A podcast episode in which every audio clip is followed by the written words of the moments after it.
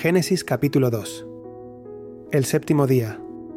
Así quedaron terminados los cielos y la tierra, y todo lo que hay en ellos. Para el séptimo día, Dios había terminado la obra que había hecho, así que ese día descansó de toda su obra. Y bendijo Dios el séptimo día, y lo declaró santo, porque en él descansó de toda la obra de creación que había hecho. Adán y Eva. Esta es la historia de los cielos y la tierra cuando fueron creados cuando el Señor Dios hizo la tierra y los cielos, aún no había en la tierra ningún arbusto del campo, ni había brotado ninguna planta del campo, porque el Señor Dios no había enviado lluvia sobre la tierra, y no había ningún ser humano que labrara la tierra, pero brotaba agua de la tierra y regaba toda la superficie del suelo. Luego el Señor Dios formó al hombre del polvo de la tierra, y sopló en su nariz aliento de vida, y el hombre se convirtió en un ser viviente el Señor Dios plantó un jardín en el este, en Edén, y allí puso al hombre que había formado. El Señor Dios hizo brotar del suelo toda clase de árboles hermosos y buenos para comer. También puso en medio del jardín el árbol de la vida y el árbol del conocimiento del bien y del mal. Un río salía de Edén para regar el jardín, y de allí se dividía en cuatro brazos. El nombre del primero es el Pisón.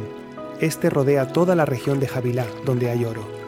El oro de esa tierra es bueno. Allí también se encuentra bedelio y ónice. El nombre del segundo río es el Gijón. Este rodea toda la región de Cus. El nombre del tercer río es el Tigris. Este corre al este de Asiria. El cuarto río es el Éufrates.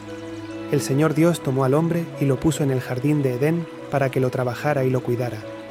Y el Señor Dios le mandó, Puedes comer de cualquier árbol del jardín, menos del árbol del conocimiento del bien y del mal, porque el día que comas de él, ciertamente morirás.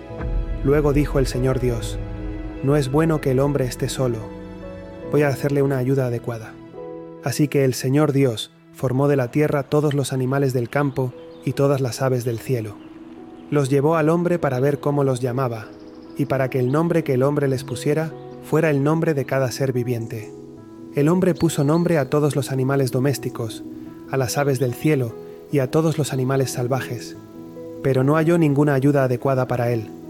Entonces el Señor Dios hizo que el hombre cayera en un sueño profundo, y mientras dormía, le quitó una de las costillas y cerró la carne en su lugar. Luego, el Señor Dios hizo una mujer con la costilla que había sacado del hombre y se la llevó al hombre. El hombre exclamó, esta sí que es hueso de mis huesos y carne de mi carne. Se llamará mujer, porque del hombre fue sacada.